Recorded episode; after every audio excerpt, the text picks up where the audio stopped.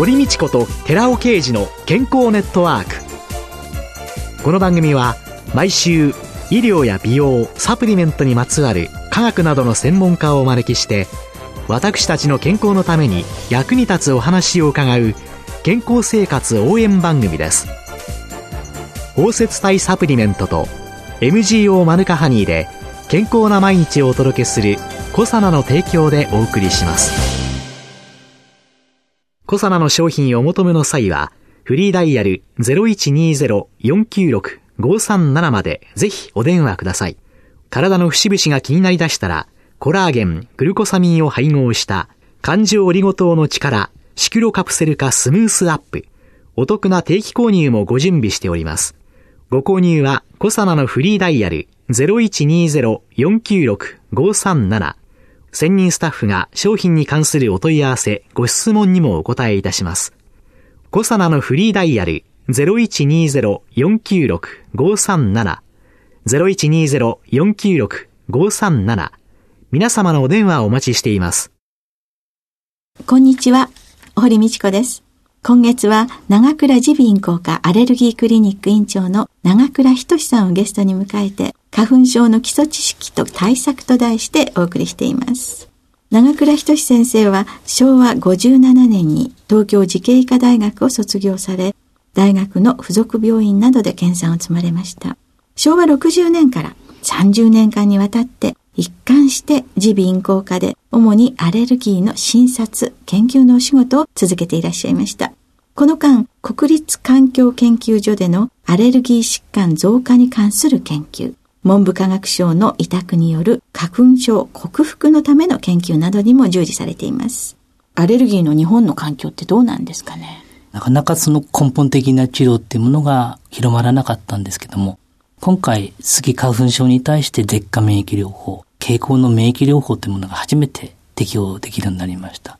同じことは今年ハウスダストももうお薬が承認されておりますので、この経口の免疫療法というのは食物アレルギーの分野でもだんだんと小麦とか牛乳とかちょっとずつ食べてその方が食物アレルギーの原因物質を食べられるようになるというようなそういう治療でも行われておりますので経口免疫療法これは一つの大きな突破口ではないかと言います。昔、こんなにアレルギーの方っていらしたんですかね？やはりアレルギーの方は増加しております。はい。スギ花粉症の方も、東京都がこれまでに花粉症の調査を10年ごとに3回しておりますので、はい。10代の方を見てみますと、最近は26.3%、その前の調査の時は8.7%と、10年でやはり2倍から3倍にと花粉症の方が増えていることが分かってます。本当に若い子が小さな低年齢の方が増えてきて。毎年花粉が飛んでくる量が一つ多くなってきたというそういう原因とともに、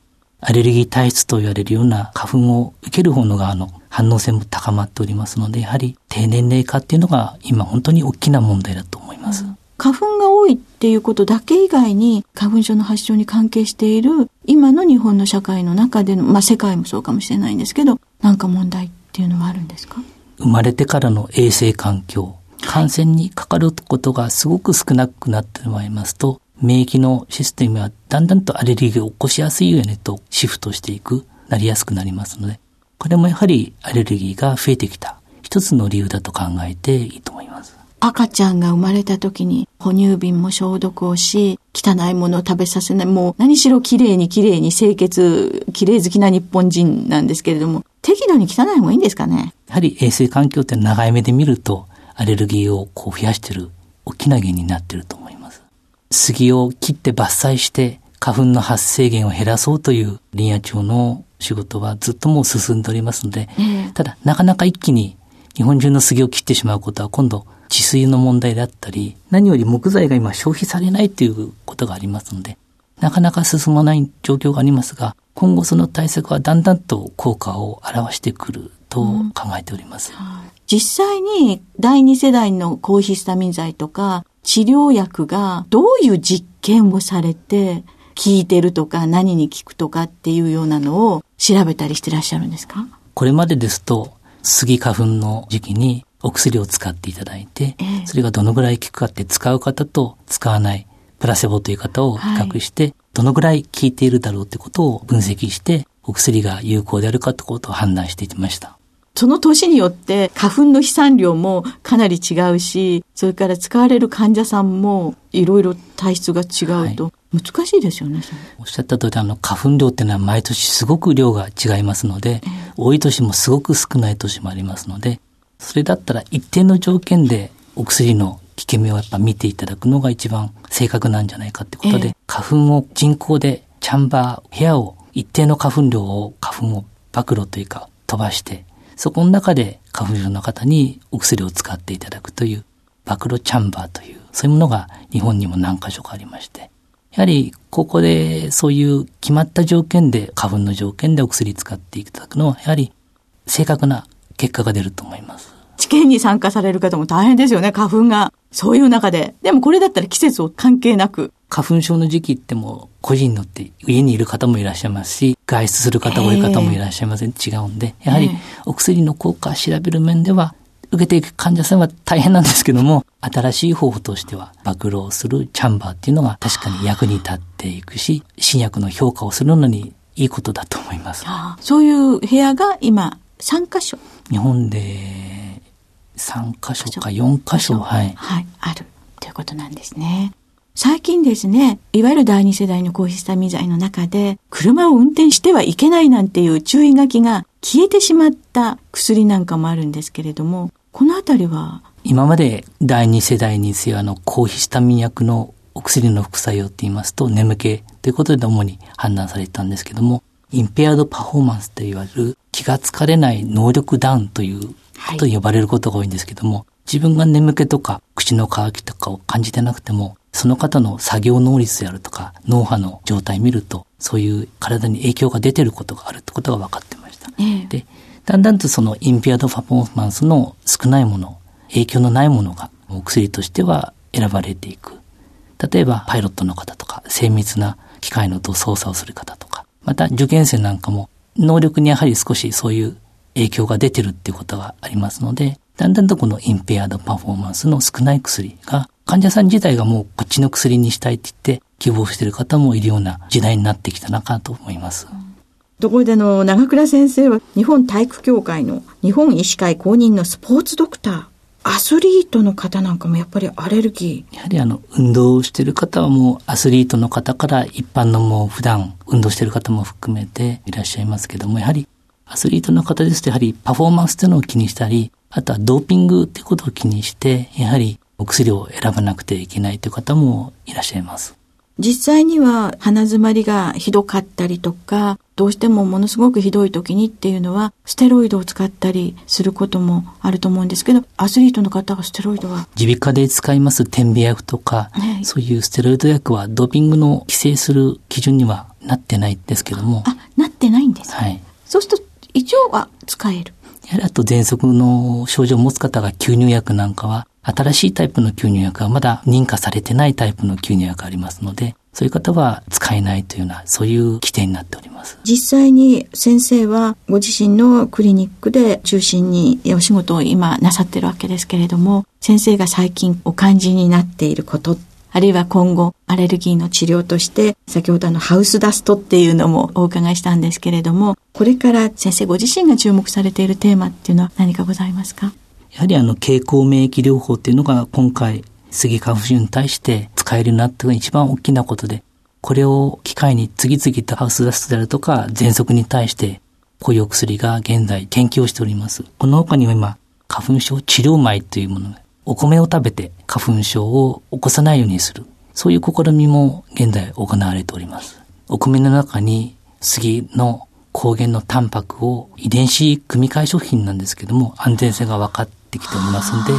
これを作ることに成功しまして、お米っていうのはすごく安全ですし、こう摂取しやすいという利点がありますので、これをだんだん食べていくと、免疫関与、ご自分がアレルギーをだんだんスギ花粉症を起こしにくくなるという結果が出てきておりますので、昨年度から実際にこの花粉症の緩和米っていうのを食べていただいて、今どのぐらい効いてくれるかっていうのを今研究している、そういうところまで来ております。もちろんこの緩和米っていうのは、保険適用の医療ではなく、普通に皆さんが買って使える。健康食品とは違うものなんで、ええ、やはりこれは医薬品と同じような基準で安全性、効果というものを今確認した上で承認されるっていう本当に治療薬と同じ基準でもって今、あの採用っていうか開発が進んでおりますので、医薬品、医薬品として、はい、医薬品として承認されないと使えないということになっております。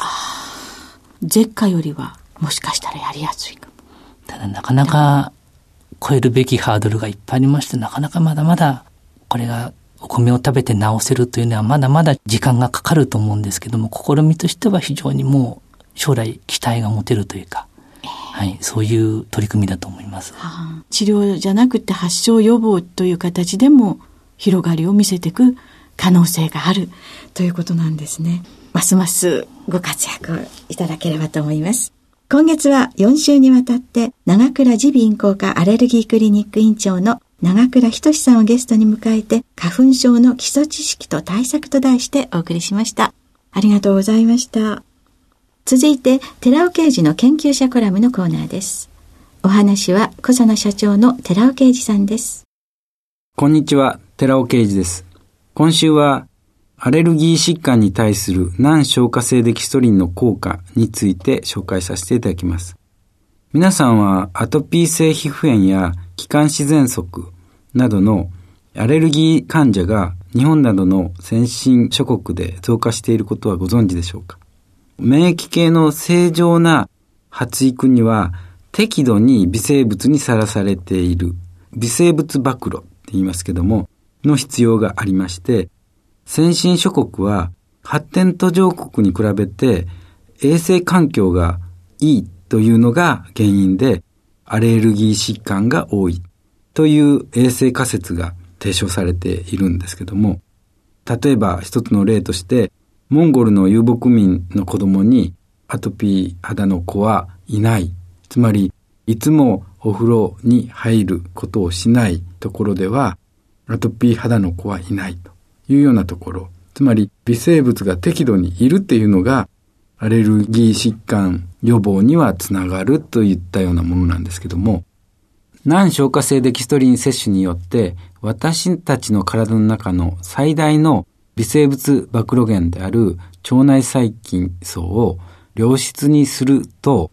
免疫システムが正常化されましてアレルギー疾患が抑制できるということが知られているわけです。そこでここでは難消化性デキストリンによるアレルギー疾患の予防と改善の双方の効果について報告を紹介していこうと思います。まずは難消化性デキストリン、いろいろありますけども、フルクトオリゴ糖、そしてガラクトオリゴ糖によるアトピー性皮膚炎の予防効果について紹介いたします。新生児の腸内細菌層は出生時に産道を通過する際に母体から受け継がれて定着するわけです。そして母乳中には実はオリゴ糖が含まれてまして、このオリゴ糖、難消化性のオリゴ糖がビフィズス菌の増殖を刺激しまして、母乳保育時の腸内はビフィズス菌が優勢になっていくわけです。それに対して人工乳保育時の場合っていうのはビフィズ菌とともに E コーリーなどからなる多彩な細胞層が形成されていきます。疫学調査結果では、ビフィズ菌がアレルギー発症を抑えてくれるっていうことが示されていますので、人工乳に難消化性デキストリンを添加することがアレルギー疾患の予防策の一つにならないかと実際に検討されたヨーロッパの報告があるわけです。難消化性デキストリンであるフルクトオリゴ糖、ガラクトオリゴ糖、これ10対90の混合物を人工乳に添加し、乳児に与えました。そうしたところ、糞便中のビフィズ菌数と乳酸菌数の増加が見られまして、有機酸素性も母乳保育時と同様になるという結果が得られたんです。そしてイタリアではアトピー疾患発症リスクを持つ乳児を対象にして、難消化性デキストリンのアレルギー抑制効果を実際に検証しています。アトピー性皮膚炎、アレルギー性鼻炎、喘息を過去に患った経験のある父親あるいは母親を持つ新生児259名を対象にしまして、大掛かりな臨床試験を行っています。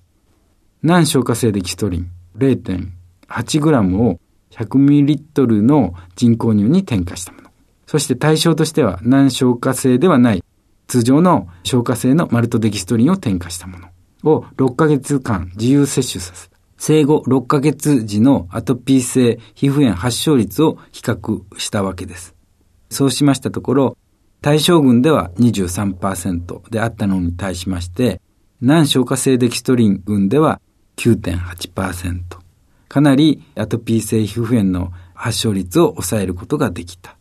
統計的にも優位に発症率が低いということが確認されたわけです。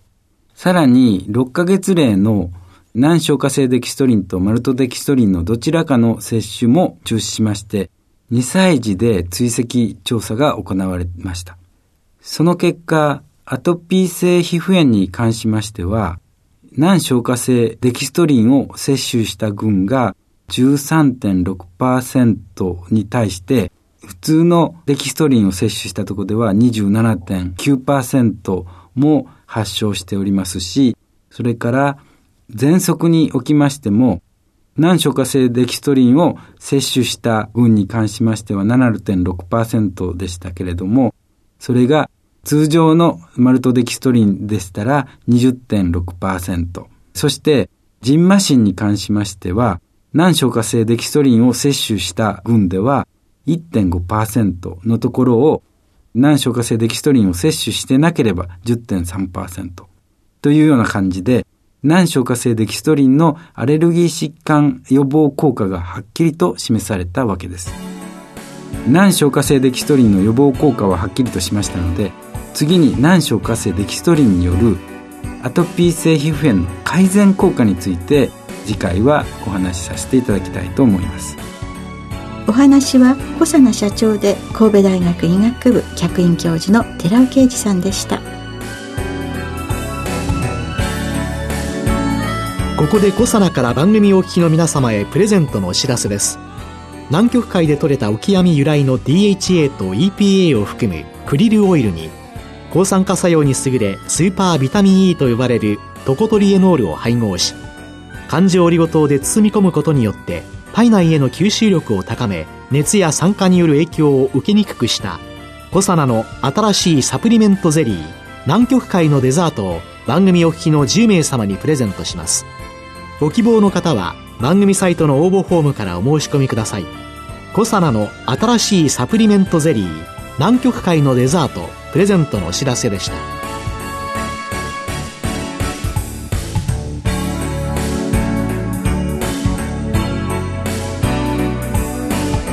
堀道子と寺尾啓二の健康ネットワークこの番組は包摂体サプリメントと MGO マヌカハニーで健康な毎日をお届けする「コサナの提供」でお送りしました。